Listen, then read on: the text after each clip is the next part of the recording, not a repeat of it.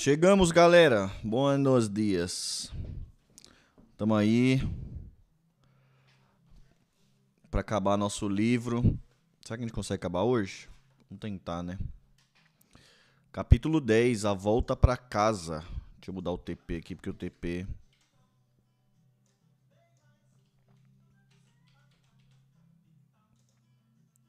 Casa. Pô, foi rapidão esse livro aqui, hein?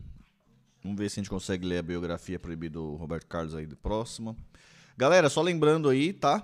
É... Acesse a Discotex Store, loja aí do universo dos músicos. Quem acompanha o podcast tem desconto. Lembrando sempre que esses episódios, depois que a gente termina de ler em live, eles vão para o nosso podcast, lá o Discoteca Cash, que está disponível no Spotify. Só cola lá. É, também fica disponível aqui uma playlist, já, já quando acaba a live já vai para a playlist para quem quiser acompanhar aí passo a passo. Incentive a gente via PicPay, via Pix ou Superchat ou Prime lá na Twitch. Beleza? É... E é isso aí. Também deixa nos comentários, quem estiver acompanhando a leitura aqui desse livro, deixa nos comentários aí. Oi, tudo bem? Como vai você? Manda um comentário aí, sem é, incentivador, não custa nada para vocês. Beleza? Vamos lá então, capítulo 10, a volta para casa. Pouco depois do Natal, Madre Paula tomou conhecimento das condições subhumanas de moradias dos dois antigos hóspedes. Essa foi uma das primeiras vezes que em Belchior, vezes que em Belchior a necessidade de resgate da sua dignidade se sobressaiu ao orgulho sobralense do telefone celular que Edna carregava, ela falou à Madre Paula: Olha, nós não tivemos missa de Natal. Se você pudesse nos pegar aqui, nós gostaríamos de ficar aí no mosteiro no ano novo. Compadecida, a diretora mandou trazê-los de volta. Um carro do convento apanhou Belchior e Edna no prédio abandonado da rádio. Foi um alívio deixar aquele acampamento precário. Belchior participou da missa do Ano Novo, realizada tradicionalmente na noite do 31 de dezembro. Na hora da Eucaristia, o bispo Dom Sinésio pediu ao cantor que tomasse parte do coral, para ajudar a dissonantes, irmãs e entoar o, o cântico Pane Penis Angelicus, escrito por São Tomé de Aquino. O cantor aceitou o convite. Em raro momento de exposição, a sua voz grave, acostumada na juventude ao coro dos franciscanos, pôde ser ouvida por um, um público seleto de moradores, numa performance tocante amigo das feiras e frequentador do mosteiro. A coluna do jornal Gazeta do Sul estava presente e pediu para tirar uma foto com Belchior. Ele não se opôs, mas Madre Paula pediu que o jornalista aguardasse o, aguardasse o cantor a sair de lá para publicar e pediu que ele não desse o serviço completo. O ano de 2013 foi um dos melhores no cenário musical em Santa do Cruz do Sul, e no finalzinho reservou uma surpresa para o LQE. O de encontrar o de encontrar por acaso e muito rapidamente o grande poeta e compositor cearense Belchior, que em meia dúzia de palavras revelou que estava compondo e pretende cantar novamente em 2014. Enfim, retomar a carreira. Tomara que seus problemas sejam resolvidos e o Brasil logo receba Belchior de volta. A nossa música parecia urgente de Belchior. Publicou em 10 de janeiro de 2014. Aquela ilustre visita despertava um sentimento dúbio nas Benetita, Benetintas, Beneti, Beneditas,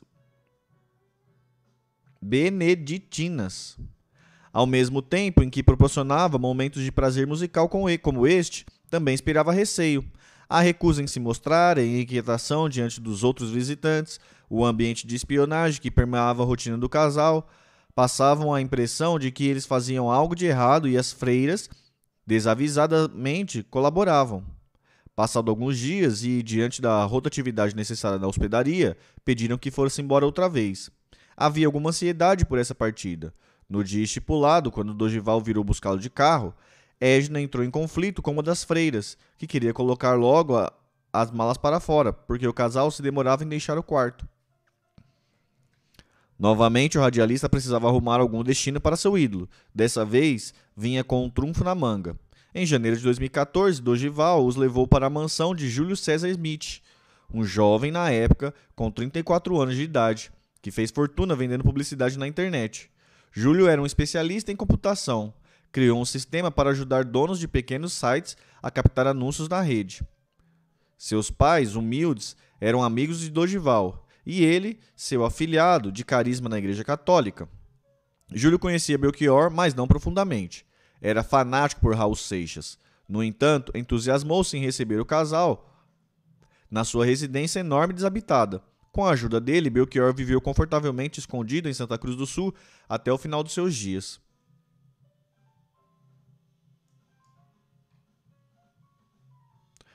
Júlio foi o anfitrião que mais tempo protegeu o cantor, aproximadamente três anos e quatro meses no total, e desde sempre um personagem misterioso na história, visto que após a morte de Belchior foi o único que não quis aparecer, dar entrevista, assumir-se dono da residência onde o músico morreu. Um estranho caso de altruísmo que se pretendia anônimo. Sem conhecer muito bem o hóspede e não sendo um fã de carteirinha, decidiu ajudá-lo porque tinha dinheiro para isso. Tal foi a sua explicação, que não nos pareceu absolutamente convincente. Até as freiras beneditinas, com seu des despreendimento humanitário, não puderam ajudar o Belchior por mais de algumas semanas e se alegraram em contar a experiência depois.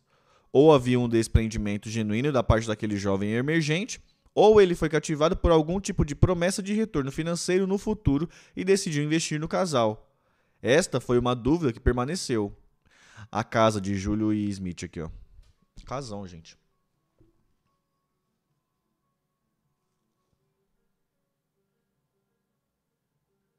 Bem grande a casa.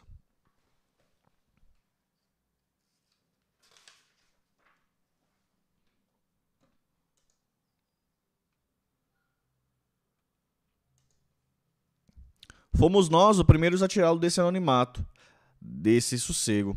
Júlio nos recebeu com relutância. Na segunda vez que batemos à sua porta, com horário marcado, abriu-a com muita desconfiança. Buscou nossos nomes na internet enquanto nos apresentávamos, já sentado em seu sofá, e não permitiu que gravássemos a conversa.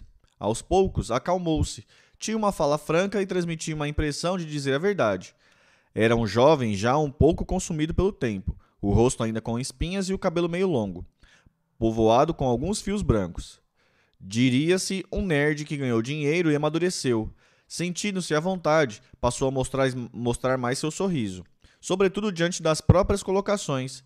Exibia também uma inteligência ágil, parecia capaz de saber discutir qualquer assunto, perfil que Belchior apreciava. Júlio conversou com o cantor sobre John Lennon e Manhattan Gandhi, Ouviu suas histórias e concluiu que Belchior adotara a ideologia de não fazer laissez faire, laissez passer, le monde va de lui-même. Ligados ao mundo exterior por um computador cedido pelo gaúcho, o casal apresentou Júlio com o livro Toda Poesia, do poeta Ferreira Goulart, deixando nele uma dedicatória carinhosa. Presenteou, tá, gente, palavra. Para o amigo Júlio, no dia em que o grande poeta Neucra... Neucocentro Ferreira Goulart tomou posse na Academia Brasileira de Letras. Abraço do Belk e da Edna. O texto foi todo escrito a lápis vermelho e a não ser pelo apelido de Edna, grafado em verde. Sua mansão ficava em um condomínio fechado, ao, fim, ao final da rua sem saída, no topo da colina. Na frente dele havia um vale com um matagal. A fachada tinha grandes janelões de vidros, parede de cor de salmão e um jardim gramado protegido por grade de ferro alta. Na parte interna, um pátio com piscina e colunas gregas. Parecia um lugar desabitado tanto para quem olha de fora quanto de dentro. Nos inúmeros quartos, nas salas imensas, aos poucos móveis não se preenchiam totalmente o espaço. No luxuoso banheiro, apenas uma toalha de mão. Na sala de visitas, um pequeno sofá, uma mesa de computador, cadeiras e um notebook. Espalhados pela casa em pilhas desordenadas. Muitos livros infantis e brinquedos. De resto, imensos espaços vazios. Júlio se preparava como pouco, se separava pouco antes de chegar, da chegada de Belchior. Vivia sozinho com a filha de três anos e a empregada em todas aquelas dependências. Os novos hóspedes ajudaram a preencher o vazio. Ficaram confortavelmente acomodados em um quarto com cama de casal, guarda-roupas e uma porta que dava para o pátio interno. Belchior gastava os seus dias ali, tomando sol, lendo, praticando yoga, eventualmente mergulhando na piscina, fazendo desenhos e escrevendo, como Hans Castorp. De A Montanha Mágica. Deixou-se absorver naquela rotina prosaica e perdeu a noção do tempo. Os dias se passavam exatamente iguais. Naquela mansão, não havia o risco de serem descobertos. Belchior não saía de casa, e quando o anfitrião recebia alguma visita, o, ca o casal corria para o quarto e seria capaz de passar um dia inteiro ali dentro. A filha de Júlio se apegou tanto a eles que não é difícil imaginar que esse amor puro possa ter ajudado a jovem querer manter o laço com os visitantes. Assim, escorreram-se um ano e oito meses. Depois daquele Natal dormindo no chão da rádio abandonada, o casal encontrará o conforto e o sossego que necessitava. E poderia ficar eternamente nesse lugar, congelado no tempo. Júlio dizia que eles esperavam que seus problemas se resolvessem naturalmente. Por vezes falavam em projetos futuros, mas eram sonhos românticos, ou um disfarce diante do anfitrião. Estava lá claro que não pretendiam sair daquele lugar. Dorgival também não tinha mais esperança de que o amigo voltasse aos palcos. Continuava, no entanto, com a experiência de levantar fundos para que ele pudesse comprar uma pequena propriedade e passar sua velhice sem depender de favores de terceiros. Sua ideia naquele momento era organizar um tributo a Belchior, com grandes artistas num show em sua homenagem, e os lucros revertidos para ele. Em meados de 2014, o cantor maranhense Zé Cabaleiro foi fazer um show em Santa Cruz do Sul. Durgival achou que poderia ser uma oportunidade de impulsionar sua ideia, mostrando para um artista de projeção nacional que Belchior não estava louco e vivia tranquilamente na cidade pequena. Com desabusada intromissão, decidiu promover um encontro entre os dois. Eles não eram necessariamente amigos, mas já haviam se encontrado duas vezes e se tratavam com cordialidade. Durgival tomou a liberdade de telefonar a um assessor de Zé Cabaleiro para dizer que Belchior gostaria de vê-lo. O maranhense ficou surpreso. Imediatamente aceitou o convite daquele artista que o Brasil inteiro ainda procurava. O radialista telefonou para Júlia avisando que iria levar Zé Cabaleiro até sua casa. Na véspera do encontro, recebeu uma ligação de volta, com a mensagem de que o casal não iria atendê-lo. Redobrando a intromissão, ele decidiu promover o encontro mesmo assim. Zé Cabaleiro foi o único artista conhecido nacionalmente a ter contato com Belchior durante o período do exílio. Depois do show em Santa Cruz do Sul, com uma garrafa de vinho nas mãos, entrou no carro com o motorista que o levaria ao destino sigiloso, após passarem rapidamente por ruas escuras. O carro parou na porta de uma mansão, onde Dodival e a mulher já o aguardavam. Eles tocaram a campainha e ninguém se manifestou. Novos toques, gritos e nada da outra parte. Dodival não se deixava vencer. Depois de longo tempo de espera e barulho, uma luz se acendeu. Surgiram pela porta da casa Edna e Belchior. Foi um encontro memorável, que durou até as três horas da manhã. Belchior estava falante, contou muitos casos, sempre os mesmos, que fizeram a assistência gargalhar. Zeca o achou envelhecido, mas ele parecia feliz. Belchior disse que estava compondo e também vertendo suas músicas para o espanhol. Anunciou que já tinha preparado um disco melhor que Alucinação, seu clássico dos anos 70. O visitante se empolgou, ofereceu seu estúdio com piano, caso quisesse gravar, e usou uma impressão infeliz. Se precisar de alguma ajuda, conte comigo. Como assim ajuda? questionou Edna. Vou reformular. Se precisar de alguma colaboração que esteja ao meu alcance. Houve um silêncio constrangedor. O clima ficou desconfortável. Belchior não precisava de ajuda, estava vivendo plenamente seus dias. Edna agradeceu a oferta do estúdio. Disse que não era ainda o momento para gravar. Na saída, Zeca recebeu viva recomendação de não contar a ninguém onde eles estavam. Foi embora com a sensação de que Belchior nunca mais voltaria. Estava cansado e queria se recolher desejo legítimo de qualquer músico que passa tantos anos trabalhando na estrada. Depois do atrevimento, Dorival foi considerado persona não grata na casa, apesar de toda a ajuda que proporcionou ao ídolo. O casal mudou-se de residência e o, radi... e... e o radialista sequer foi informado do novo endereço. Esta mudança ocorreu sob circunstâncias um tanto misteriosas. Segundo Júlio, eles estavam atrapalhando a rotina da sua casa. Não podia receber visitas com tranquilidade, pois os dois corriam para o quarto e ficavam horas ali dentro, até que o visitante partisse. Em determinado momento, passaram a se esconder também da nova empregada. Depois de quase dois anos de convivência, o anfitrião propôs que eles se mudassem para um novo lar, ainda sob os seus cuidados e expensas. O jovem empresário da internet comprou uma casa de dois andares, avaliada em pelo menos um milhão de reais, especialmente para alocar o casal. Deu carta branca para que Edna reformulasse, reformasse a imobiliar, imobiliasse a seu gosto e passou a dar a ela cerca de 3 mil reais por mês para as despesas. A obra durou quatro meses, período em que Edna contratou pedreiros e eletricistas.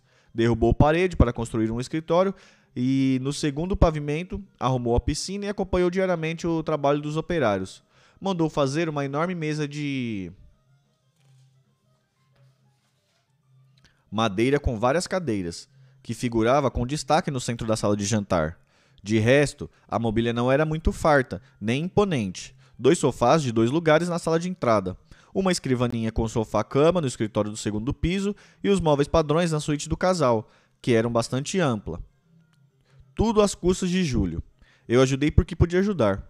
A mudança definitiva se deu em setembro de 2015, pouco antes do aniversário de 48 anos de Edna.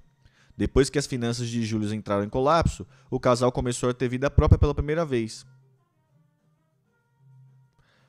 Engratinhando ainda, claro, surgiram planos como o de ir para Florianópolis gravar coisas que Júlio lamenta não ter tido condição de financiar.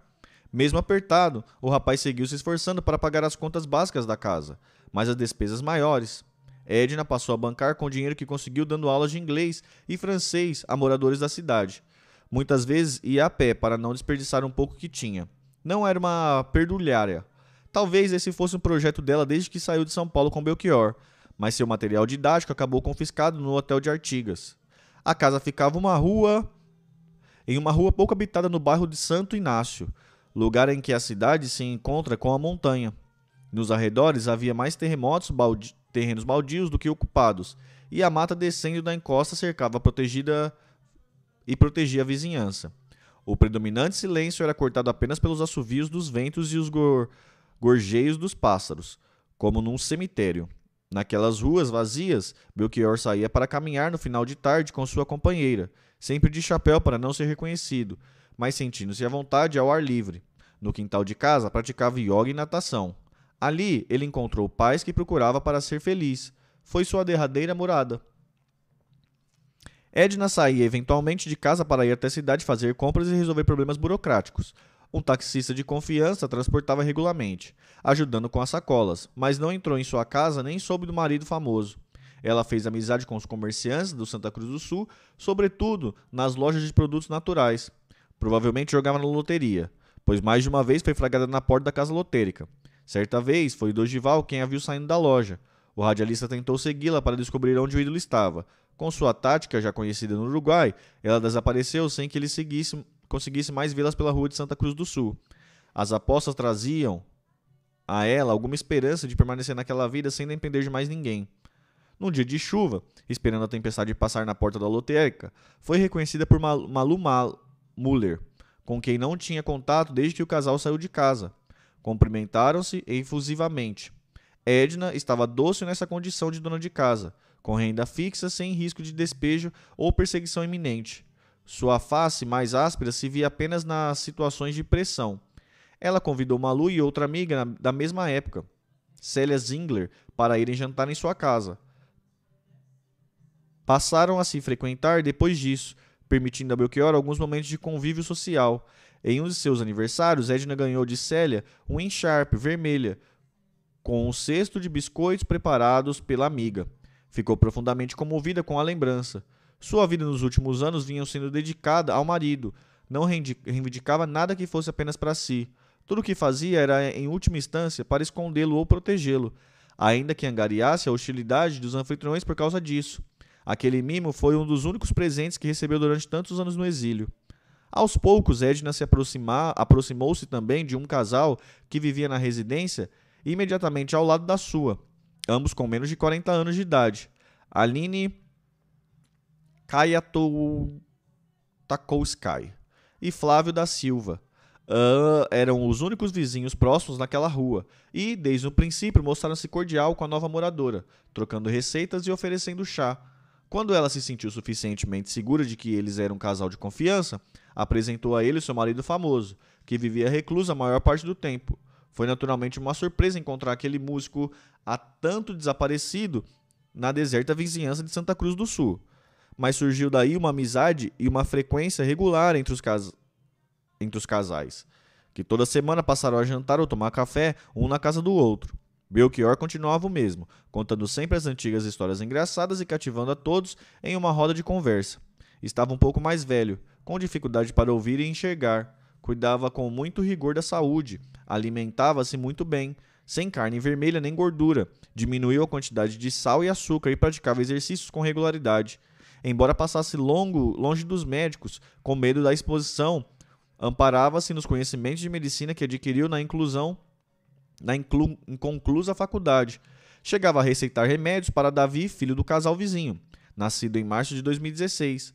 Faltava-lhe, contudo, os exames de rotina necessários a qualquer homem da sua idade. Malu entrou quando viu, quando viu colando uma folha de papel no nariz para conseguir ler o que estava escrito. Tu não precisa de óculos?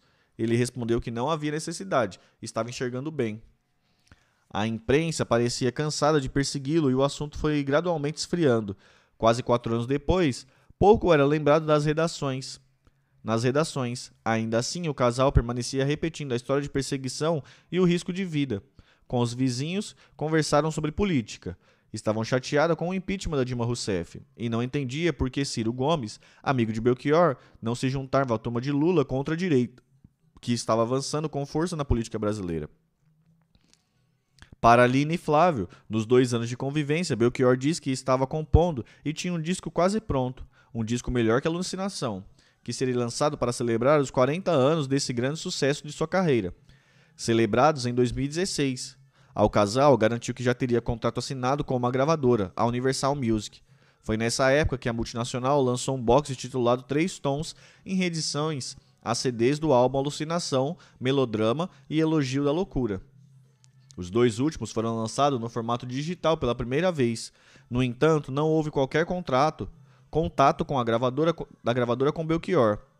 As autorizações foram dadas pela editora das músicas desse repertório, a Fortaleza, através da sua então administradora, a Arlequim Musical.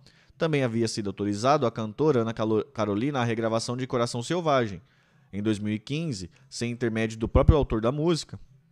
Depois de sua morte, em 2017, a Warner lançou um outro box, Tudo Outra Vez, com seis álbuns em textos de jornalistas Renato Vieira. Segundo Renato Vieira, responsável pela curadoria, pesquisa e textos do projeto, conseguir recuperar a obra de Belchior foi uma saga devido à dificuldade de encontrar seus álbuns originais.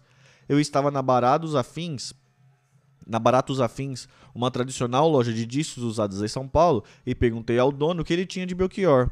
Ele comentou que todo dia alguém passava lá perguntando a mesma coisa e não tinha nada.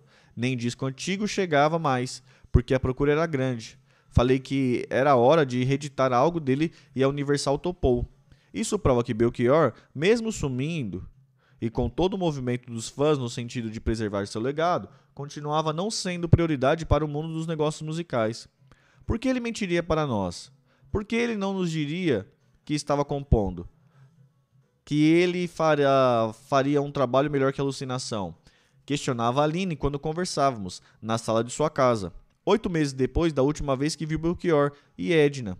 Pergunta difícil de responder a eles e a todos com quem conversamos antes e depois.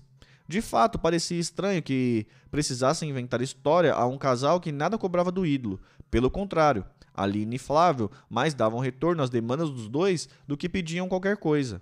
Certa vez, eles penaram para encontrar um livro de rimas encomendado, que seria útil ao trabalho de composição de Belchior.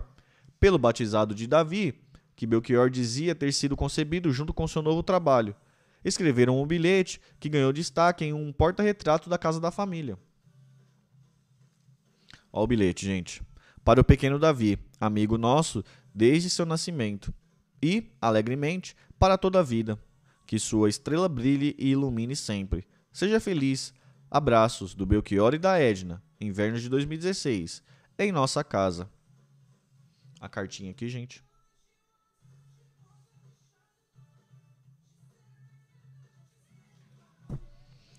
Gosto de caligrafia mesmo. Em vez de pedir ajuda ao professor Gomes, de quem foi amigo por tantos anos, o músico pediu para que eles arrumassem um estúdio em Florianópolis para gravar. Quando Júlio não pôde ajudar, Flávio conseguiu até hospedagem para o músico, mas Edna pediu que ela abortasse a missão porque o companheiro havia decidido terminar o trabalho no Rio Grande do Sul mesmo. Flávio acreditava que o cantor tinha planos para retomar aos palcos. Ele falava de voltar sim, e ele ia voltar. Sabe por quê? ele se interessava muito pelo que estava acontecendo com o trabalho dele. Fomos até comemorar esse sucesso juntos, no aniversário de 70 anos dele. Uma pessoa que não pretendia voltar não estaria acompanhando todas as notícias e movimentos sobre sua carreira. Belchior celebrou seu último aniversário no dia 26 de outubro de 2016, com Edna, Aline e Flávio, e acompanhado pela internet toda as manifestações em sua homenagem pelo Brasil. Você não sente, não vê, mas eu não posso deixar, deixar de dizer, meu amigo, que uma nova mudança em breve vai acontecer. Os versos de Velha Roupa Colorida finalmente seriam colocados em prática. Os versos de, final, os versos de Velha Roupa Colorida finalmente seriam colocados em prática? Poderia ser mais um projeto romântico que o músico alimentava para criar expectativa em si mesmo e nas outras pessoas que conviviam com ele. Ou, finalmente, de fato, o ensaio da volta? Depois de quase uma década de exílio e descanso, ele havia se preparado para retomar aos palcos e faria isso em grande estilo? Pode ser. No entanto, nem gravadora nem qualquer parceiro soube ou ficou com alguma prova do que ele dizia estar fazendo. Estaria consciente de que o passado é uma roupa que não nos serve mais mas com vergonha de assumir perante o vizinho. Nos primeiros dias de 2017, Belchior pediu a Célia e a Malu que deixou seu violão na casa em que ele e Edna estavam morando, que o levasse a Florianópolis, com a mesma intenção exposta a Flávia e Aline. Por telefone, Edna fez o mesmo pedido a Gerson. Todos se prontificaram a levá-lo, mas a viagem nunca se concretizou por falta de continuidade do casal. No dia 30 de março, Edna ajudou Aline a montar a festa de um ano de Davi. E como o casal não podia aparecer para os convidados, participaram de um almoço com as sobras do dia seguinte. Um mês depois, Belchior deitou no sofá do escritório com dores nas costas. Sentia muito frio e Edna ajudou a agasalhá-lo. No final da madrugada, ela tentou acordar, acordá-lo, mas o artista não se mexia nem dizia nada. Estava morto depois de um súbito e silencioso rompimento da aorta. Belchior faleceu na madrugada de domingo do dia 30 de abril. Edna começou a telefonar para alguns amigos de Santa Cruz do Sul por volta de 5 da manhã. Não sabia ou não queria acreditar que o companheiro havia morrido. Aquele homem foi a razão de sua existência nos últimos 10 anos. Por causa dele, ela também se exilou para longe de tudo e de todos que conhecia. Agora, os vizinhos estavam dormindo tinha feito churrasco na noite anterior. Para Júlio, Edna não ligou. Depois de muitas tentativas em vão, conseguiu falar por telefone com Zélia Zingler, que cuidava da mãe, hospitalizada devido a uma queda. Célia, preciso de um médico urgente. O Belchior estava com dor nas costas, com frio, daí acomodei e ele dormiu, mas não fala mais comigo, não está falando. Ele está com febre? Não sei. Não tenho termômetro, não tenho nada. Estou indo para aí, vou levar um termômetro. Célia foi acompanhada do genro, Encontrou Belchior aparentemente dormindo no sofá do escritório, coberto por uma pequena manta. Sua testa estava gelada. O termômetro mediu 35 graus. Era muito pouco. O genro coincidiu com seu ouvido. O genro cochichou em seu ouvido. Acho que não tem pulso. Edna estava aparvalhada, caminhando de um lado para o outro, escondendo de si mesmo uma notícia terrível, com medo do abismo que ela significava. Assim como a luz brilha ainda mais radiante na escuridão, a esperança é mais firme em meias aprovações. Dizia uma frase de Miguel de Cervantes, perdida entre seus papéis. Descartar a possibilidade da morte parecia uma maneira de afastá-la com as próprias mãos. Célia teve de agir. Edna. Não conheço nenhum médico que possa vir aqui agora. Vamos ligar para a emergência. Isso não. A imprensa vai ficar sabendo onde estamos. A Globo vai fazer matéria. Não temos o que fazer. O tempo está correndo contra a gente. Não dá para esperar. Estou ligando. Belchior, Belchior continuava deitado, imóvel no sofá. Toda a força extraordinária daquela personalidade silenciada ali, restando apenas um corpo inerte à espera de ajuda, a rua estava deserta naquela manhã de domingo. De tempos em tempos, o silêncio era cortado pelo canto de algum pássaro indiferente. No coração das três pessoas em volta do corpo, crescia a sombra da tragédia. Numa espera angustiante, a ambulância chegou às 7h57. Os paramédicos adotaram todo o procedimento padrão e confirmaram o óbito 10 minutos depois. Pelos sinais do cadáver, já estava morto há pelo menos 4 horas. Ao receber a notícia, Edna desabou. Gritava, chorava, tremia, dizendo palavras sem sentidos. Meu marido, meu marido. Voltavam-se para o corpo para tentá-lo despertá-lo. Não, você não pode morrer antes de mim. Não pode morrer. A ambulância foi embora. deixando o corpo no sofá. Os amigos levaram Edna para a cama, tentando acalmá-la. Entre lágrimas, inconsolável, ela pareceu ter encontrado no fundo do peito uma lembrança urgente. Os filhos, é preciso avisá-los. Eles não podem saber pela imprensa. Entregou uma caderneta de telefone a Célia, agarrou o travesseiro e voltou a chorar. Era preciso tomar alguma providência em relação ao corpo que permanecia gelado sobre o sofá. Célia e o genro ligaram inicialmente para a polícia, informando o óbito. Na espera do, do delegado, começou o periplo para providenciar o enterro. A companheira de Belchior disse que ele gostaria de ser enterrado no Ceará, a mais de 4 mil km de Santa Cruz do Sul. Mas quem poderia pagar por isso? Com a agenda de telefones na mão, Célia começou a ligar para políticos amigos que ele indicava, que ela indicava. Ciro Gomes não atendeu. A atriz Patrícia Pilar, sua ex-mulher, também não. Tentaram a casa do ex-presidente Lula. Nada. Era uma impressionante caderneta com a direção de, uma, de muita gente importante. Apesar de todos esses anos de exílio, sem contato com ninguém, eles tinham o telefone de pessoas influentes que poderiam ajudá-los nos momentos mais duros. Ainda assim, Belchior preferiu passar o Natal em um prédio abandonado. Seria um cálculo ou mais uma manifestação da tenaz sobriedade? Célia ligou para São Paulo e conseguiu falar com Micael. E, em seguida, entrou em contato com o governador do estado do Ceará, o governador Camilo Santana, afiliado político da família Ciro Gomes. Prontificou-se em pagar todas as despesas e enviar um avião para buscar o corpo. Ela falou com a família de ele, ela falou com a família de Belchior em Fortaleza, inicialmente com o Hussein Conrado, que teve a dura missão de passar a notícia a seu sogro, Nilson, irmão mais velho do cantor. Ligou para Ângela, sua irmã mais nova.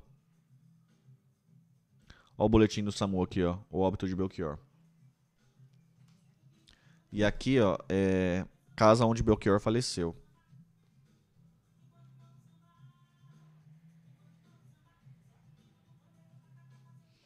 Bonita casa. O quê? Meu irmão morreu. Estávamos procurando por ele todo esse tempo e agora você vem me ligar? Como é que você tem meu telefone? Não havia uma resposta simples para essa pergunta. Talvez não fosse a hora de fazê-la. Mas como acalmar um coração saudoso e magoado, o delegado Luciano Menes chegou ao local do óbito. Não restava dúvidas de que, estava diante de Belchior. Aquele bigode tingido de preto, a vasta cabeleira, a pinta na bochecha, o rosto igual ao que conheci, conhecia da televisão. Um fugitivo que não quis se livrar da própria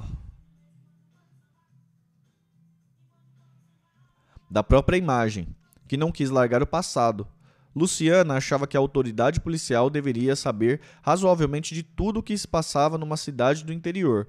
Surpreendeu-se diante daquele rosto, que vivia ali há tantos anos, e em segredo. Ele fotografou o corpo deitado naquela posição. Não havia nenhuma marca de tiro, facada ou violência. Uma cena clássica de morte natural. Ainda assim, solicitou um exame de necrópsia ao Instituto Médico Legal, por se tratar de um artista famoso, cujo aparecimento na cidade ainda era um mistério. Abalada, Edna contou ao delegado que Belchior tinha admiradores em Santa Cruz do Sul e foi convidada a se hospedar ali. Teria gostado do lugar e decidiu permanecer por mais tempo. Na noite anterior, jantou no escritório e dormiu no sofá, queixando-se de dores e frio. Não acordou mais. A esta altura, uma pequena aglomeração de curiosos já se formava na entrada da casa. Edna não quis receber ninguém, nem os vizinhos e muito menos Dorgival, que fez escândalo tentando entrar para dar o último adeus ao ídolo. Ela disse ao delegado que Belchior estava trabalhando, compondo músicas e perguntou se poderia levar os manuscritos dele algum e alguns objetos pessoais. O restante da mobília ficaria na casa. O delegado assentiu. Atrás do carro que partia com o corpo para a necropsia, Edna levava três bolsas com papéis e objetos. As chaves de casa ficaram com o delegado. Júlio, informado do acontecido por Dogival, diz que não teve mais contato com a viúva de recordação, além das digitais do casais pela casa, ficou um computador que lhe havia dado de presente. A notícia da morte se espalhou como pólvora pela imprensa. Eram duas as novidades. A primeira que Belchior foi encontrado, estava em Santa Cruz do Sul. A segunda que morreu subitamente de madrugada. O jornal O Povo de Fortaleza foi o primeiro a noticiar, informando provavelmente pelo governador de Ceará. Na sequência, uma turba de repórteres telefonava para as autoridades de Santa Cruz do Sul em busca de mais informações. Camila estava viajando e começou a receber pêsames de amigos que liam a notícia na internet. Ligou para Ângela, mas ela não sabia de nada. Minutos depois recebeu uma ligação de Micael, já na casa da mãe, confirmando a triste notícia. O então presidente Michel Temer, que não fazia ideia que tinha perdido todo o respeito de Belchior depois do processo de impeachment da presidente Dilma, postou no Twitter: triste pela morte de Belchior. Ele foi um intérprete de uma geração e de uma época rica do país. Minha solidariedade à família e fãs. Numa repentina mudança, a imagem do artista fugitivo e inadimplente perdia espaço para que sua obra emergisse pura para ser reverenciada. Findo o mistério. Os laços de perseguição se afrouxavam. Sociedade e imprensa começavam a deixá-los em paz. Os microfones se viraram agora na direção de Edna, para saber o que aconteceu. Ainda catatônica, a viúva acompanhou o lento e sacrificante ritual funeral. Preocupada com a mãe, Célia deixou Edna com Malu, o corpo foi examinado na cidade de Cachoeirinha do Sul, a 100 km de distância. Os peritos não encontraram indícios de violência extrema ou interna. Depois viajou mais de 120 km até Venâncio Aires para ser embalsamado, num procedimento que levou horas. Finalmente, por volta das 7 da noite, seguia para o aeroporto de Porto Alegre. O voo fretado só saiu duas da madrugada, com destino ao Ceará. Edna fez um apelo a Malu, pedindo que o acompanhasse, mas a gaúcha não podia deixar seus compromissos e se despediu ali da amiga, de quem nunca mais teria notícia. Edna foi sozinha ao lado do caixão, carregando suas bolsas, algumas caixas no qual juntou as coisas que estavam na casa, sem medo e sua dor, seu medo e sua dor. O corpo seria velado em duas cidades, ambas reivindicando o músico como filho legítimo. No total, mais de 11 mil pessoas participaram do funeral, atestando a fala de seu amigo Jorge Melo sobre a fidelidade dos fãs de Belchior, que poderiam ajudá-lo a pagar suas dívidas com poucas apresentações. Pela manhã, foi velado em Sobral, no Teatro São João. Cerimônia tocante com uma orquestra da cidade executando, executando apenas um rapaz latino-americano, e outras de suas canções e uma chuva de pétalas no hall do teatro. O músico local, Léo McLean, cantou Conheço o Meu Lugar. Era uma segunda-feira, feriado do Dia do Trabalhador, e a multidão em fila passava ao redor do caixão, colocando no centro do palco, despedida-se, despedia-se do ídolo e saía pelos fundos do teatro. Edna acompanhou tudo de cima do palco, cansada e com febre. Os irmãos de Belchior exigiram. Salve Oswaldo, bom dia, mano. Pô, desculpa, mano. Eu entrei meio atrasado aqui. Acabei esquecendo de mandar o link, mano. Desculpa mesmo. Os irmãos de Belchior exigiram que ele fosse enterrado em Fortaleza, mas Edna fez questão de passar por Sobral, que ela garantia ser o lugar do Ceará pelo qual o companheiro tinha mais apreço e do qual ele mais falou nos últimos dez anos do seu lado. A frase de Tolstói estava anotada nos papéis de Edna que ficaram em Artigas. Se quiser ser universal, fala da tua aldeia.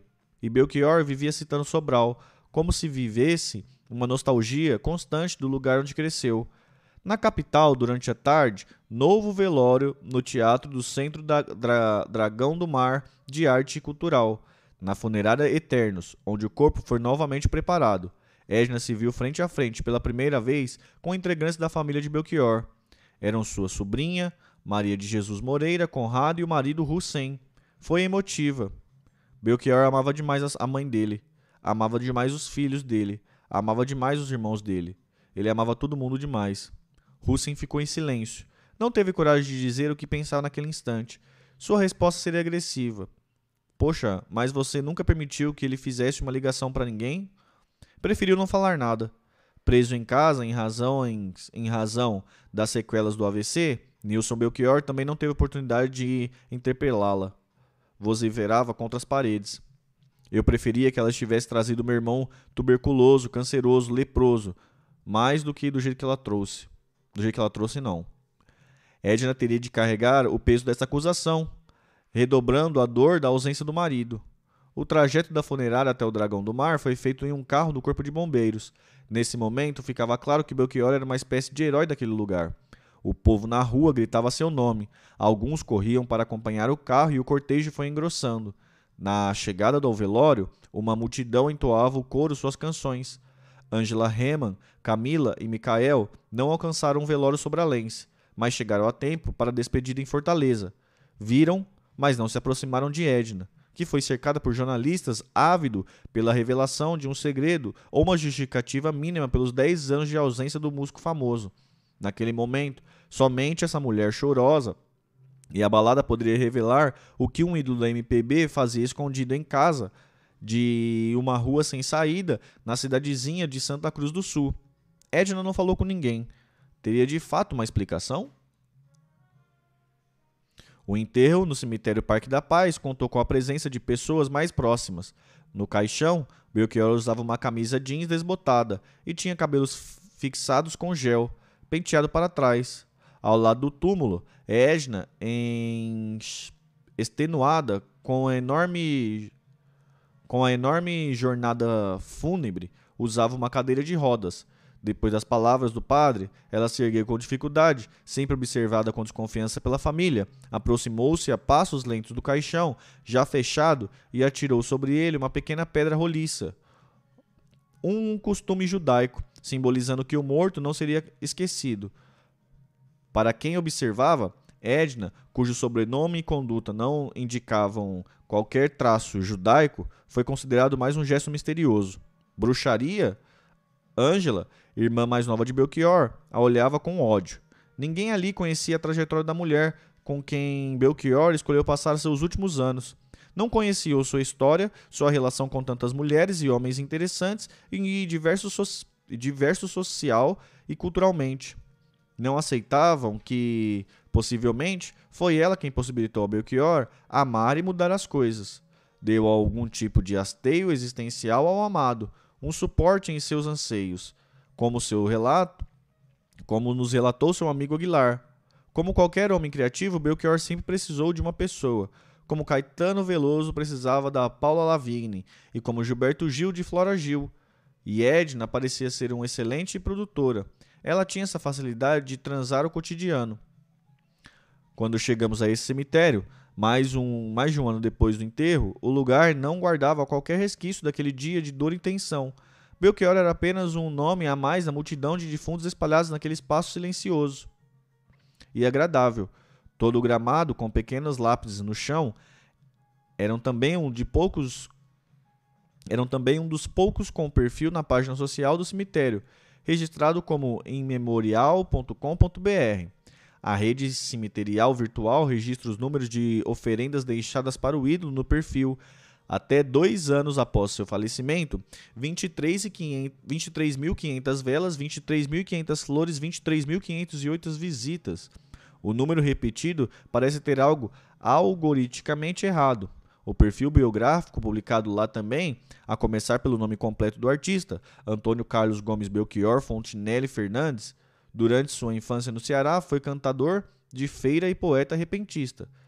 Desfia o texto equivocado. Como artista, Belchior nunca frequentou feiras.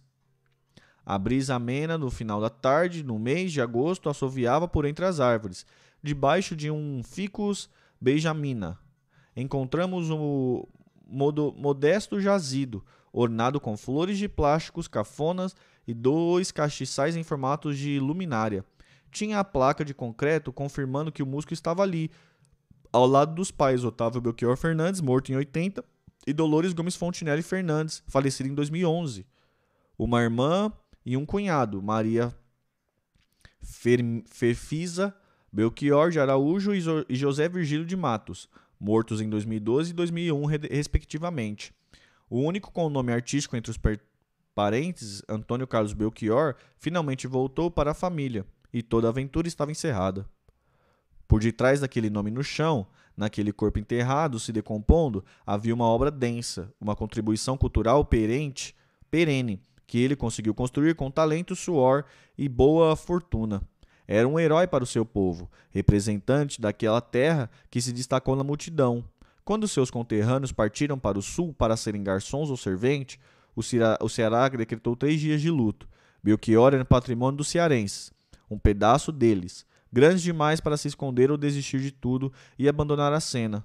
Um herói não foge e seus conterrâneos estavam prontos para ir buscá-lo. Ou melhor, para ir salvá-lo, seja lá do que. Não foi preciso. Belchior acabou voltando, talvez contra sua vontade, para aquele lugar de origem. Voltava como um mito. Era impossível escapar da sociedade, impossível escapar de seu destino. Um mito para sua terra, que agora podia chorá-lo com orgulho. Jazido da família, onde Belchior está enterrado no cemitério Parque da Paz, em Fortaleza.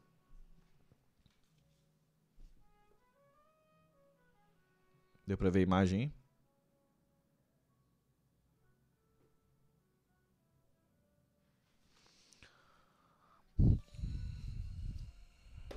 Fim do capítulo 10, gente.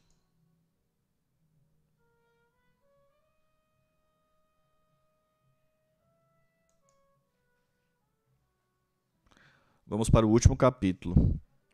É, Post-mortem.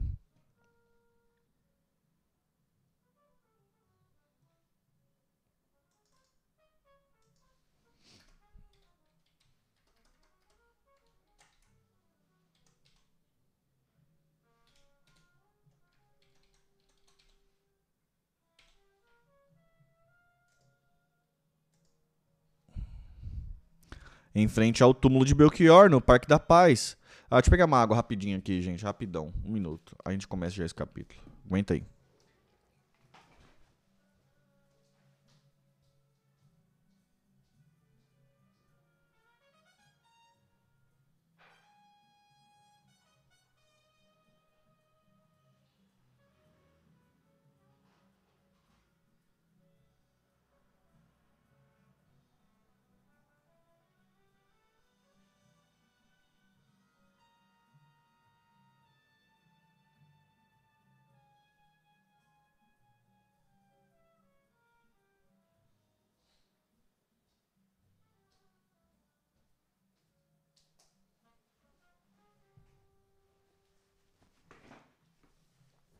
Quando chega essas horas das, das mortes, assim, dos livros, eu tenho medo da peste, bicho. Que eu tenho. Eu morro de medo de fantasma, cara. Você é doido, cara. Pensa num cara que tem medo de fantasma, sou eu, velho.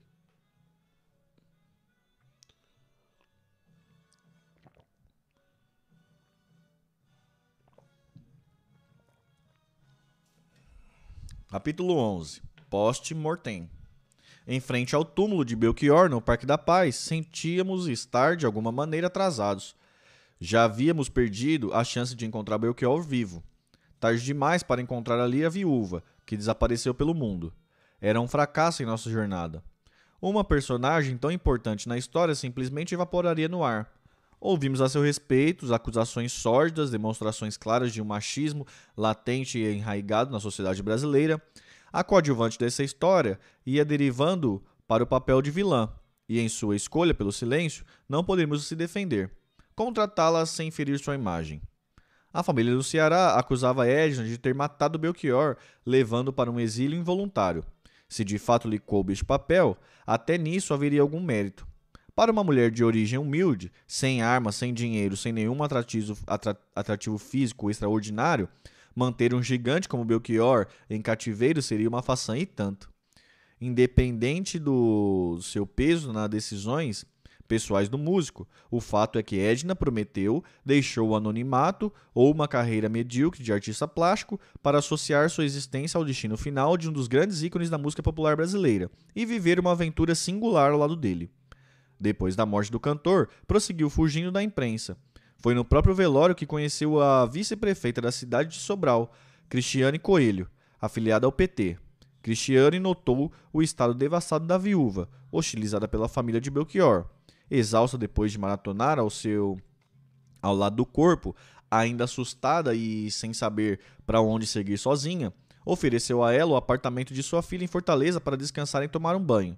Edna dormiu ali na primeira noite, não tinha para onde ir. No dia seguinte, foram juntas ao enterro. A viúva lhe pediu no caminho que pagasse uma, pegasse uma pedra na rua, uma pedra qualquer na rua, e a segurou nas mãos durante toda a manhã. Prometera a Belchior. Ao invés de flores, colocaria uma pedra sobre seu caixão. O mesmo faria ele, caso ela morresse primeiro. Não era bruxaria, provavelmente herança de sua convivência com os grupos judaicos. Talvez Belchior tivesse interesse por essa cultura, Afinal, seu ídolo Bob Dylan veio de uma família judai, judia. Nada mais que isso. Eles haviam feito uma jura qualquer, em noite romântica. A justificativa de Edna revelava mais uma história prosaica do que um grande mistério de ver... do que grandes e misteriosas verdades. Passado o rito fúnebre, ela retornou a Sobral ao lado do vice-prefeito permaneceu um mês em sua residência. Precisava de tempo para descansar. Nesse período, conversaram bastante sobre o exílio do casal, e Edna revelou ao anfitrião o que se recusava a dizer à imprensa. Não tinha nada muito extraordinário a falar, não abriu, as, não abriu portas e uma interpretação mais elevada do gesto do artista. Testemunhava apenas uma trajetória construída ao acaso. Belchior não saiu de cena pensando em ficar muito tempo afastado, dizia Edna. Ele pretendia voltar. Surgiram, no entanto, problemas jurídicos, os processos de pensão alimentícia, e um amigo avisou que ele poderia ser preso se fosse apanhado. Começaram a se esconder e foram se adaptando às circunstâncias. Ao mesmo tempo, o artista utilizou esse período para produzir. Não parou nenhum momento de trabalhar. Compôs canções novas, escreveu textos críticos, fez desenhos e pinturas. Uma parte desse material Edna carregava com ela, nas sacolas e caixas que trouxe a Santa Cruz do Sul. O restante estava armazenado em outros países. Não entrou em detalhes a respeito, mas falou de amigos na Suíça e no Paraguai, para quem teriam remetido obras. Tinha muitas fotos desse período, ao lado de amigos, cercados de criança, tomando vinho, participando de jantares. Em nenhum momento estivera sozinho, e Belchior trazia no rosto sempre uma expressão feliz. Edna relatava também as mazelas das, da, da viagem. Passara por dificuldades financeiras e episódios terríveis. Todos os bens dele e delas estavam bloqueados. Não tinham como sobreviver e recorrer à ajuda de muita gente. Ficaram algum tempo em um mosteiro, três meses no acampamento de agricultores, foram vivendo de favor na casa das pessoas. Por fim, conseguiram desbloquear uma das contas bancárias e fizeram um acordo com o anfitrião que o hospedavam em Santa Cruz do Sul. Bancaram a reforma da casa e poderiam ficar ali sem pagar aluguel. Por isso estavam nessa última residência onde Belchior morreu. Explicação que, sendo verdade, botaria abaixo o altruísmo desinteressado de Júlio César Smith. Só que foi o anfitrião quem pagou pelas obras. Segundo ela, Belchior tinha planos de voltar em 2019. Era o centenário da expedição científica a Sobral, durante o eclipse que ajudou a comprovar a teoria da relatividade de Albert Einstein. O artista estava escrevendo sobre o tema e planejava retornar nessa data como um astro que sai da escuridão. A viúva tinha raiva das pessoas que o tratavam como fugitivo. Ela fez uma escolha. Ele fez uma escolha, estava produzindo, estava bem. O depoimento de Esner era ligeiramente contraditório. Não trazia só verdades, mas tinha um sabor de esclarecimento. Os passos de Belchior pareciam estar fazendo sentido dentro dessa lógica factual, onde os acontecimentos foram empurrado, empurrando o artista até o lugar onde ele veio a falecer, sem necessidade de qualquer ocorrência extraordinária. Edna, no entanto, não mergulhava na profundidade psicológica do companheiro, nas razões que o levaram a ficar inerente, inerte diante dos fatos, como se ela própria não acreditasse na liberdade de escolher de escolha própria por Erin Bergson, que tanto aparecer em suas anotações. Consciência é sinônimo de invenção e de liberdade. Talvez preferisse esconder de si mesmo os motivos de uma escolha tão pouco usual, preferindo tratar tudo sobre aparência de normalidade. Assim, sacava inimigos externos para responsabilizá-los. Seu rancor em relação à imprensa continuava evidente. Ao mesmo tempo, jornalistas continuavam cada vez mais afoitos por encontrá-las. Chegaram a descobrir seu esconderijo na casa da vice-prefeita. Enviaram flores, ficaram de tocaia na porta. Edna, amedrontada e raivosa, sempre disse não naquela, naquela casa de Sobral, ela viveu seu luto, acordava chorando pela manhã, ia para frente do computador e passava o dia assistindo vídeos de Belchior. Estava fisicamente debilitada, não falava muito, vivia pelos cantos olhando para o chão. Um grupo de músicos da cidade, vindos de Fortaleza, organizado por Leo Mac McLean e sua banda Trovador Elétrico, fez um tributo ao cantor por ocasião do sétimo dia de sua morte no Teatro São João ato ecumênico com presença de um padre, um pastor, um representante de um bando e outros do espiritismo. Edna ajudou a organizá-lo, pequeno motivo de acalanto. Muitas fotos de Belchior foram projetadas no palco e suas canções apresentadas pelos artistas. A gerente de ação cultural da Secretaria de Cultura da cidade, Simone Passos, nos contou que, de mais de 200 fotos de Belchior selecionadas, Edna excluiu as tiradas por fotógrafos vinculados a organizações Globo. Ela sabia exatamente quando, como, quem fotografou e o que o episódio da foto foi vinculada. Dizia: não quero essa, nem essa, nem essa. Foi vinculada na Globo um tal monumento, um tal momento, não sei quando, no discurso. Ela até falou da criminalização que a mídia fazia a situação dele. No evento, Esne exigiu que Mucuripe não fosse incluído no repertório. Afinal, Belchior estaria magoado com Fagner depois de que o parceiro demonstrou pouco interesse em seu paradeiro durante uma entrevista recente. Eu não sei onde está o Belchior. Aliás, eu nem quero saber. Na hora do show, a coisa fugiu ao seu controle e a música foi entoada pelo coral Vozes do Sobral, reagindo à época pelo ma... regido à época pelo Maestro Brasil, diretor da Escola de Música de Sobral. Homenagem ao Belchior nas ruas de Sobral. Tem um muro pichado aqui com o Viva Belchior. Assim como Simone, que a considerava uma pequena gênia que entendia desde poesia russa a estrelas do céu, todos perceberam na viúva uma mulher inteligente, de, culti, de cultura vastíssima, quase enciclopédica e com um profundo conhecimento da obra de Belchior falava das suas canções não apenas com orgulho e afeto, mas com conhecimento técnico, descrevendo acordes e referências literárias que serviram de inspiração para as letras. Seu convívio havia sido tão intenso que ela parecia um espelho do autor. Ao mesmo tempo, exibia certo desequilíbrio psicológico, sobretudo ao falar da situação de perigo, vigilância e perseguição em que vivia. Nesse período, Edna encontrou-se com jovens integrantes de movimentos sociais em Sobral, numa reunião em que pediu sigilo absoluto adaptou ligeiramente a história do exílio de Belchior dentro de uma pauta mais engajada, afirmando que ele ficaria estarrecido com o golpe que derrubou a presidente Dilma Rousseff e relutava em voltar diante da ordem pública, da ordem política vigente no país. Belchior, segundo ela, continuava sua vida militante no Sul, sem comungar com os valores da sociedade brasileira atual. Circulando com o Cristiane pela cidade, viu um automóvel que carregava o adesivo Belchior, saudades, no vidro traseiro. Era o carro de Luiz Mauro Carneiro, um fã ardoroso de Belchior que tinha em casa uma coleção de fotos, discos e autógrafos.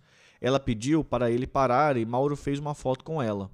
No dia do tributo, chorosa e com cabelos longuíssimos, soltos, toda de branco, usando comicamente os óculos clássicos e enormes que pertenceram ao marido, pegou o microfone para falar dele com o Mari, com o mártir da esquerda, abatido no campo da batalha.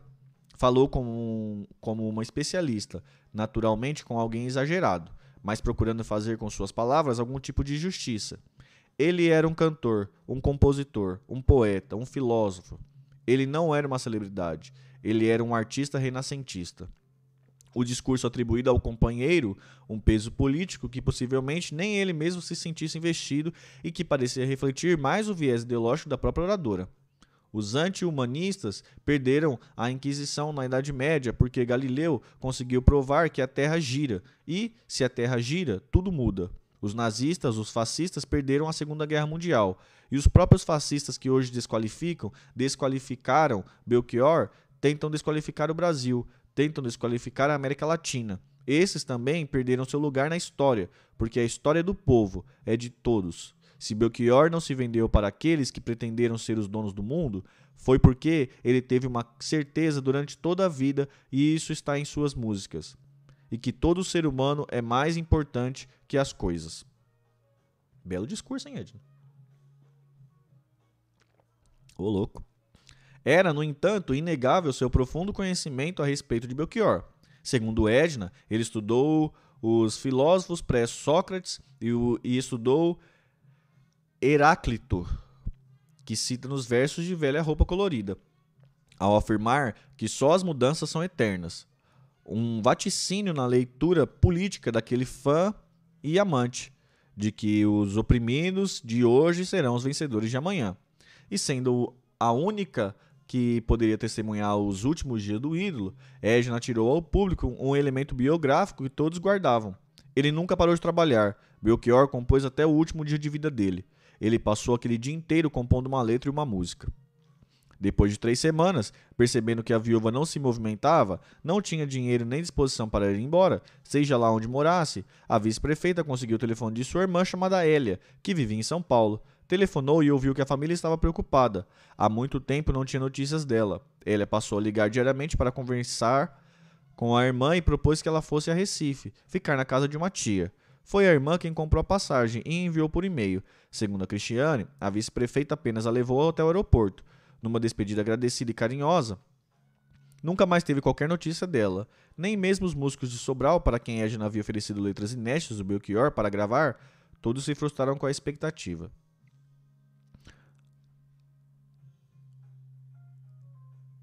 O último encontro dos cearenses com Edna foi no tributo realizado no Teatro José de Alencar, em Fortaleza, 30 dias depois do falecimento de Belchior, vésperas dela ir embora. Organizado pela Secretaria de Cultura de Sobral junto à banda Trovador Eletrônico. O evento reuniu músicos locais. Edna ficou no segundo andar do teatro, afastada, recebendo olhares hostis de parentes de Belchior. Dias antes, ela havia almoçado com Ricardo Kelmer, escritor que em 2016 organizou um livro de contos inspirados em, em, em canções do conterrâneo, chamado Para Belchior com Amor. A inteligência de Edna impressionou Kelmer, que saiu encantado com o seu ideário. Outros homens tentaram nos dizer coisas parecidas pelo caminho, mas não souberam como. Em esses jovens que restaram que resgataram Belchior, uma de suas crônicas publicadas no Facebook, dois, dois anos depois da morte do ídolo, Kelmer explica melhor sua posição. Você pode até dizer que eu estou por fora, que eu estou inventando. Bem, então você não entendeu Belchior. Leia sua poesia e verá que esta que está lá em seus versos, ecoando sempre um grito de resistência contra a opressão do sistema sobre o indivíduo, que sufoca com seus sonhos, que sufoca seus sonhos e robotiza sua experiência. É uma poesia de protesto e inconformismo, que nos alerta para a exploração capitalista, que gera escravos assalariados, e para a hipnose midiática, que gera zumbi do consumismo. A poesia de Belchior é anárquica, pois em vez do poder, defende a supremacia do amor, do prazer e da paixão. É um grito latino-americano que brota da dor das minorias e dos excluídos, de todos que não comungam com os deuses mercados e vomitação a ração diária fornecida pela mídia poderosa. É a rubra poesia dos que sangram, mas não se deixam enquadrar. Nós também perdemos seu rastro a partir daquele momento. Até a conclusão desse livro, Edna permanecia desaparecida. Sua irmã preferiu não falar conosco. Uma prima que localizávamos que localizávamos na zona sul de São Paulo nos disse que, apesar de conviver muito bem com o pai de Edna, não havia anos. Sobre a mãe dela, também nada falou. Tivemos a notícia de que Edna foi internada em uma clínica psiquiátrica em Recife. Depois, recebemos uma foto enviada por uma das ex-colegas da Cooperativa de Artistas Visuais do Brasil, mostrando Edna se servindo no buffet de um restaurante perto do Parque Ibirapuera, em São Paulo, no dia 27 de junho de 2017, quase dois meses após a morte do parceiro. Naquele dia, o auditório do Ibirapuera estava sediando um evento do Ministério da Cultura para a apresentação da nova instrução normativa da Lei Rouanet. A colega não a viu durante todo o evento, mas a flagrou no intervalo. Quando a procurou para cumprimentá-la, Edna de fato. Edna, se de fato era ela, já havia sumido. Fomos então atrás de suas origens. Nada soubemos sobre a criação e formação da companheira de Belchior. Dos mais de 150 entrevistados para esse livro, algumas fontes ligadas a ela mais do que ao músico, nenhuma soube dizer a cidade onde ela foi criada, se ela cursou alguma universidade, onde morou e com quem se relacionou amorosamente antes do encontro com o cantor. Conseguimos algumas informações sobre parcerias profissionais e amizades que teve em um breve período antes de entrar definitivamente para a biografia de Belchior. Como um pequeno trunfo, tivemos acesso também ao seu documento de identidade, que pouca coisa dizia. São Paulo, 18 de setembro de 67, filha de Noca, Nicanor e Maria de Gimar. Aí começa a história de Edna Assunção de Araújo. A Assunção está tanto no nome completo do seu pai quanto da mãe. O pai ainda tem o último sobrenome, o Santos, depois de Araújo. Algo que nem Maria de Gimar nem Edna herdaram.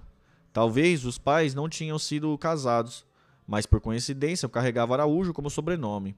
Nada sabemos sobre isso, mas descobrimos nas breves conversas com uma prima que os dois não estão juntos e a relação entre a, as famílias não seria muito boa hoje em dia.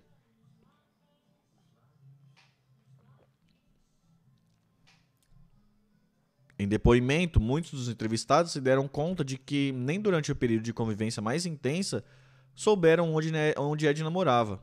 Em geral, ela pegava carona até um certo ponto da cidade de São Paulo e dizia que dali conseguiria se virar sozinha. Para alguns, falava que morava na Serra da Cantareira e que, por isso, caso o trabalho fosse até tarde, precisaria de um lugar onde dormir. Muitos ofereceram abrigo de uma noite e acabaram hospedando por vários dias em casa prática que depois Belchior seria levado a adotar também, no seu caso oferecendo a convivência ilustre como moeda de troca. Ange conheceu o cantor, Edna frequentou outros círculos políticos, artísticos e intelectuais. É lembrada como uma mulher inteligente, rápida nas respostas, boa para pensar estratégias e resolver produções.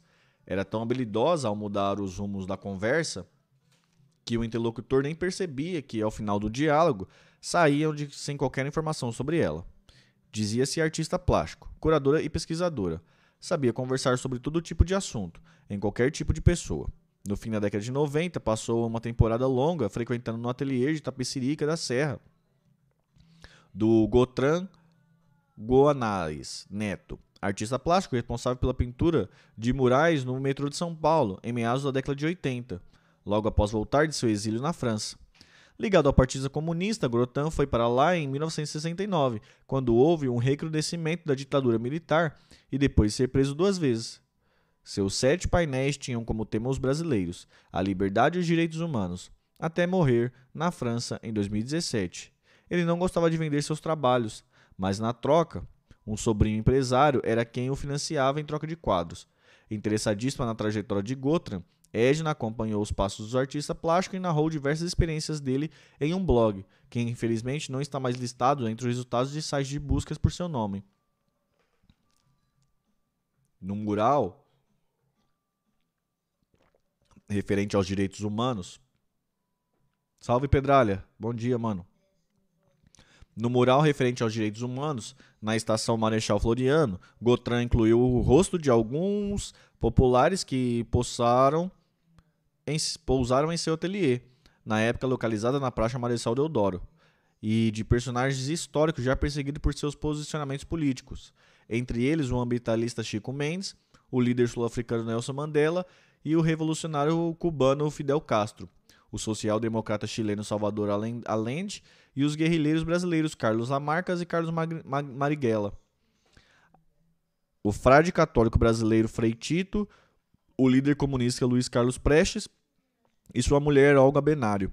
Curiosamente, Edna diria às outras pessoas com as quais se relacionou que havia sido uma pupila de Luiz Carlos Prestes, de quem teria cuidado em seus últimos anos de vida. Procurada por nós, a filha do líder comunista, Anita Prestes, disse que nunca ouviu falar de Edna. Gotran apresentou a jovem produtora a pessoas que lhe abriram portas. Uma delas foi o arquiteto Heron Cohen, na época em que conviveram. Ele tinha entre 60 e 70 anos e um legado histórico no mundo da arquitetura paulistana, além de professor na Universidade de São Paulo, a USP, e Fundação Armaldo Álvares Penteado, a FAAP, no qual foi o fundador do curso de desenho industrial.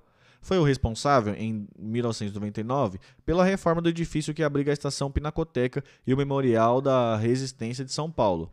Heron foi o amigo e parceiro de Oscar Niemeyer, tanto na filiação ao Partido Comunista quanto em projetos arquitetônicos.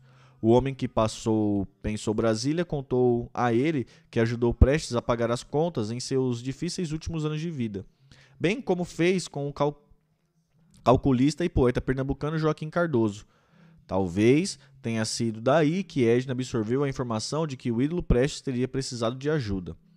O escritório do arquiteto em São Paulo vivia cheio de gente normalmente gente de esquerda, amigos e clientes que visitavam para conversar sobre o partidão, como era chamado o PC, sobre o partido sobre o Partido dos Trabalhadores, o PT, sobre questões políticas e sociais em gerais, em geral e, claro, sobre arquitetura e artes plásticas.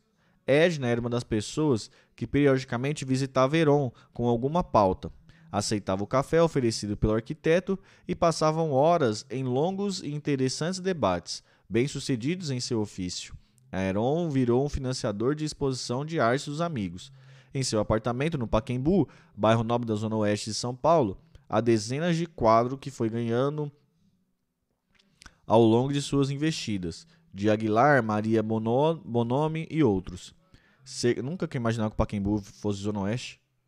Para mim eu achava que ela era zona sul. Cerca de 10 anos antes de conhecer Edna, foi apresentada por Aguilar, Aguilar a Belchior, que queria fazer uma exposição. Ele me mostrou um monte de desenhos. Ele pintava doidado e queria fazer uma exposição. Comemos uma pizza e fiquei mais íntimo dele, contaram. A parceria acabou não indo adiante. Belchior ainda engatinhava nesse universo.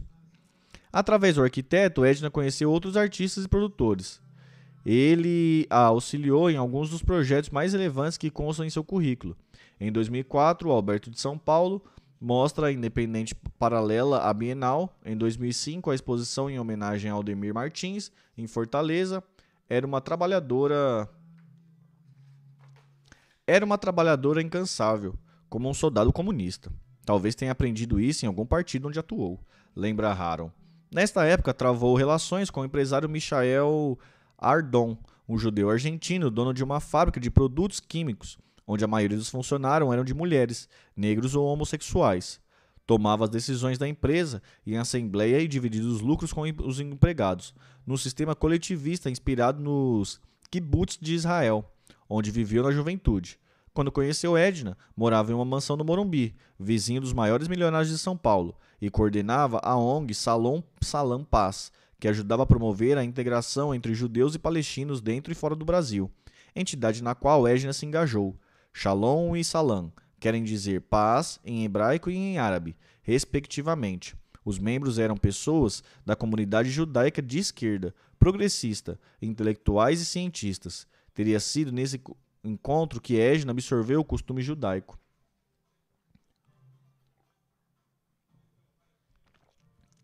A jovem ficava impressionada com a atuação do grupo no, do Brasil, cujas ações de integração entre palestinos e israelenses apareciam sempre em jornais ou programas de televisão. Edna passou a frequentar as reuniões quinzenais que aconteciam na mansão do Eradon. Desses encontros participavam autoridades como o cônsul de Israel e o da Palestina no Brasil. Nós éramos a favor da paz. A favor da paz significa contra o terrorismo. Tanto o terrorismo de quem coloca um cinto, entra em um restaurante e se explode, quanto o terrorismo do Estado. E a favor da responsabilidade de uma comunidade ser viável culturalmente, economicamente, de ter independência, explica é, Aradon. Edna, que não tinha origem árabe nem judia, identificou-se com aquele ambiente. Apresentava boas ideias para promover a entidade. Em uma das edições do Fórum Social Mundial de Porto Alegre, foi produzida uma enorme bandeira cheia de marcas de mãos. Edna sugeriu que deixassem as crianças presentes colocarem os pés na bandeira, simbolizando a caminhada. Ela era uma jovem articulada. Se fechava a porta, ela entrava pela janela. Se fechava a janela, ela entrava pelo sótão. Pequenina, baixinha, ia lá, resolvia as coisas e fazia acontecer, diz Aradon. A essa altura, já em 2003, Edna estava envolvida com artistas plásticos, com, que, com os quais viria a criar a Cooperativa de Artistas Visuais do Brasil, com o apoio da Fundação Bienal de São Paulo.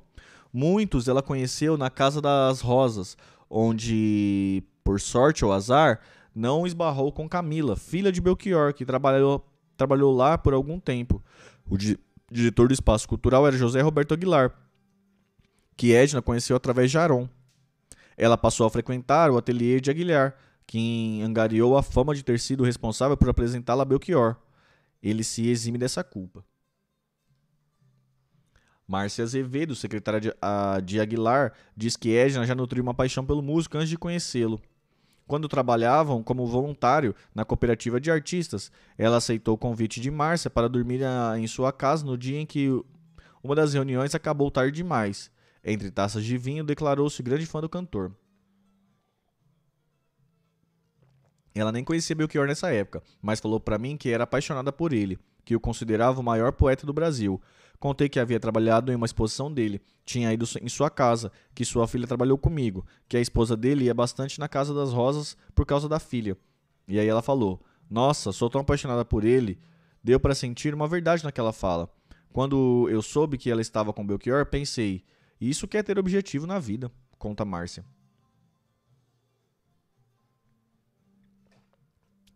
A aproximação de Edna com a Casa das Rosas ficou mais clara quando o casarão tombado na Avenida Paulista, dedicado a diversas manifestações culturais, já estavam sofrendo pressão da Secretaria do Estado da Cultura para fechar para reforma e manutenção. Em 2004, um grupo de artistas realizou uma pintura coletiva na calçada na frente do espaço.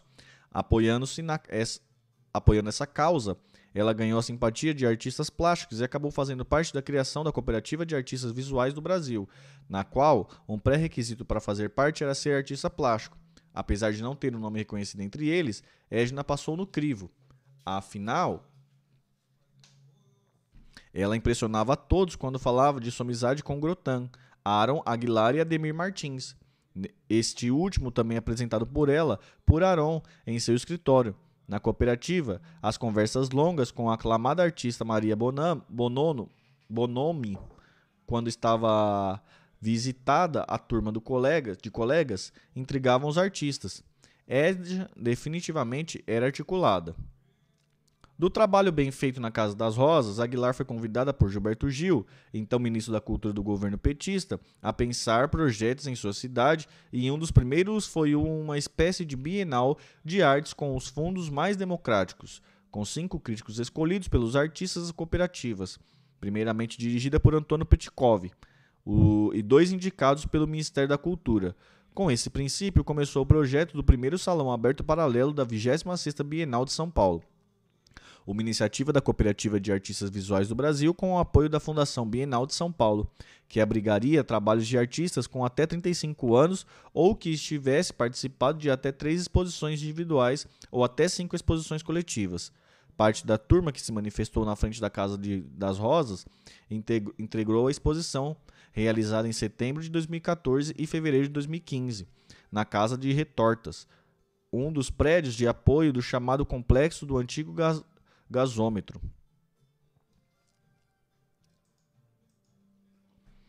A cooperativa não ficou só no Alberto, no aberto. Foram produzidos diversos outros eventos artísticos na mesma época. Todos se lembram de Edna como uma mulher que era pau para toda a obra ia da Fundação de Artistas à assessoria de imprensa, apesar de nomeada de, de diretora de difusão no Estatuto da Diretoria, estabelecido em agosto de 2013. Curiosamente, o documento traz os dados pessoais de Edna como uma lacuna no espaço que deveria informar o ano de nascimento e o endereço no Butantã, que procuramos em uma das nossas idas a São Paulo, não encontramos uma casa ou edifício com o número indicado por ela. Edna era quase sempre bem sucedida nas suas empreitadas. Foi ela quem promoveu a limpeza da casa das retor retortas quando o grupo chegou lá e encontrou espaço cheio de bichos. A diretora de difusão conseguiu a detetização gratuita feita pela Fersol, empresa de Aradon. Duas coisas não agradavam seus colegas. Uma delas foi o próprio trabalho como artista que Edna levou para tentar emplacar em alguma exposição. A maioria dos cooperados com os quais conversaram disseram que definitivamente ela não era uma artista plástica experiente ou com um apuro técnico. A outra coisa era a personalidade combativa. Ela fazia de tudo para impor a própria vontade. Era meio ditadora. Tinha uma visão que não condizia com a visão democrática que os outros artistas tinham. Lembra Petkov. Essas tensões foram aumentando na medida em que os eventos iam se aproximando. Também eram estranhas aos colegas algumas informações que ela dava sobre si mesma. Dizia que havia um serviço de táxi aéreo barato que a levara até a Cantareira e certa vez contou que chegou à reunião com seu motorista. No entanto, o artista plástico português Fernando Durão, que, abri, que a abrigou por alguns dias em seu ateliê, via que ela saía a pé de lá para suas atividades. A artista plástica Joyce Camargo soube que ela ficou na casa das Ret retortas algumas vezes, depois das reuniões, mesmo que o lugar não estivesse de fato uma acomodação. Edna também pedia dinheiro emprestado ou abrigo à casa dos colegas. Era uma prática considerável normal, visto que ninguém estava recebendo um real por aquele trabalho que exigia tanto. Talvez ela estivesse ficando desprovida pouco a pouco, pensavam eles. Foi uma dessas que Durão ofereceu a ela que dormisse uma noite na cama disponível em seu espaço de trabalho. E lá ela passou quase uma semana. Ela trabalhou muito nesse salão. Em consideração, eu a abriguei. Era para ser uma noite e ela acabou ficando cinco dias. Foi bem perto do, do aberto. E, assim como ela sumiu da cooperativa, sumiu também do meu ateliê, conta Durão. O fim da história de Edna com a cooperativa é também um mistério. Depois de meses trabalhando duro pelo aberto, no dia da estreia, ela ralou na montagem até quase a hora de abrir as portas. Disse para alguém que estava passando mal e desapareceu com o caderno de assinaturas dos membros do grupo, para nunca mais voltar. Ela vinha tendo alguns desentendimentos com alguns membros do grupo. Dizem porque não aceitavam ser contrariada. No dia, comentou-se que ela não havia comido nada e por isso se sentiu fraca, mas depois todos ficaram preocupados com o sumiço. Chegaram a pensar na possibilidade de ela ter sofrido algum acidente ou até morrido. Houve tentativa de contato, mas o telefone que tinha dela vivia desligado. O grupo queria que ela voltasse, afinal, além de a considerarem ótima parceira, havia um trabalho de acompanhamento da exposição e de pós-produção importante que incluía prestação de contas, devolução de material após cinco meses de evento, coisas inclusive que ela que foi ela que conseguiu. Edna tivera a mesma atitude com a Aredon. Durante a convivência, ela se abrigou na casa do empresário israelense por várias temporadas.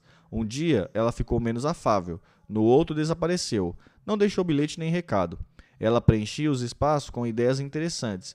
Então, nunca houve um espaço para eu perguntar sobre a vida pessoal. O que eu admirava nela era o fato de ser uma mulher que estava sempre querendo prestar serviço, fosse voluntário ou remunerado. Ela nunca foi um parasita tentando se aproveitar, mas uma pessoa bastante voluntariosa, afirma Aradon. Joyce se deu conta de que já havia sugerido um boato entre os cooperados de que ela andava estranha, com um comportamento que eles não reconheciam. Ela não causou nenhum dano, não fez nenhum mal, pelo contrário, ela foi eficiente. A gente chegou a se perguntar Será que Ed existiu ou foi uma miragem? Porque parece, pareceu uma coisa faustiana, do bem e do mal, indefinida. Segundo artistas, integrantes da cooperativa trocavam ideia para tentar entender o acontecido. Assumimos que somos o, muito incrédulos.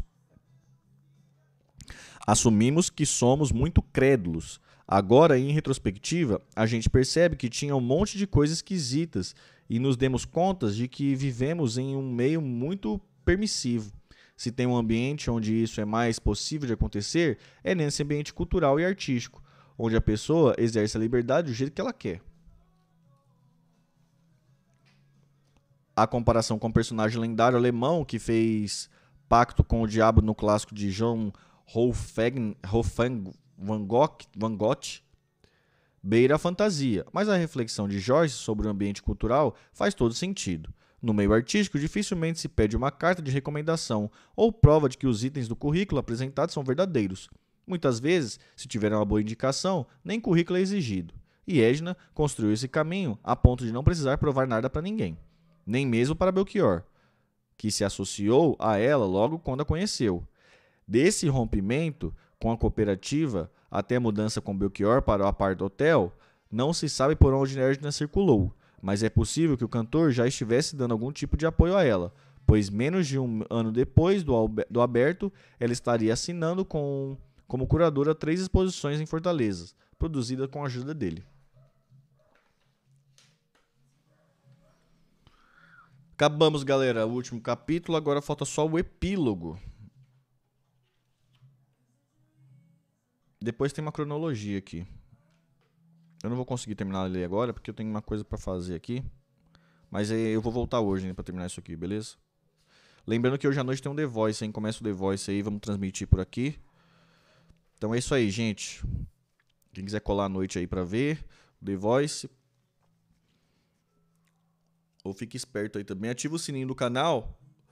Que capaz mais tarde eu volto para terminar esse livro aí. Falta o epílogo e o, a cronologia. Beleza? Obrigado a quem colou aí, quem estiver assistindo a live, quem estiver vendo a gravado, manda um salve aí. Tamo junto, galera. Beijo e até a próxima.